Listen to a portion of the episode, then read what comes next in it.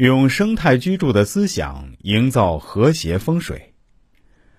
朋友们，大家好，欢迎大家继续收听我们的节目。今天是跟大家分享若干关于风水学的理论知识，也是我本人的一些思考以及经验的总结。真的希望可以起到抛砖引玉的作用，为大家在修房子、看风水的过程中提供一些参考建议。我们现在都提倡生态居住，很多人还追求天人合一。那么，到底什么是生态居住呢？首先的原则，我认为是在不损坏生态环境的前提下，使居住环境能够满足人类健康生活需要，能有效地利用现代科技处理环境与人之间的矛盾，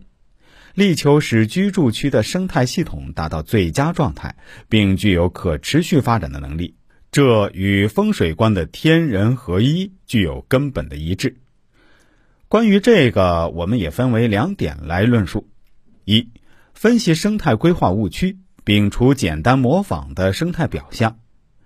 当前在生态居住的规划建设中存在着不少误区，比如只注重局部表象，忽视生态系统合理性，一味追崇居住区的外部环境，以景观代生态。在没有对生态系统进行全面分析的情况下，便打着生态名牌儿建绿地、造水井，这不仅增加投入、误导消费，也给今后的物业管理、居住者的长期消费带来不必要的经济负担。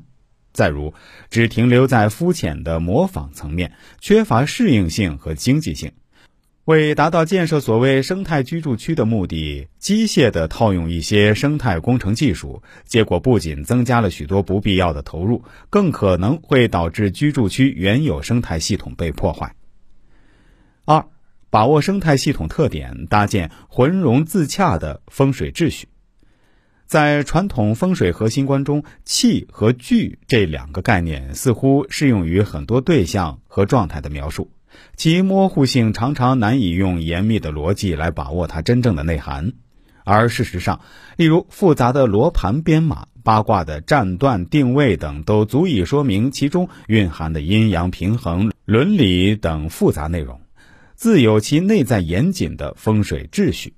风水观念的融魂自洽。正是现代逻辑思维所缺乏的，把握世界的整体关照与内部秩序相结合的特殊维度上激发出来的生态智慧。它体现了生命主体与生态环境协同创化的境界，具有较强的实践意义。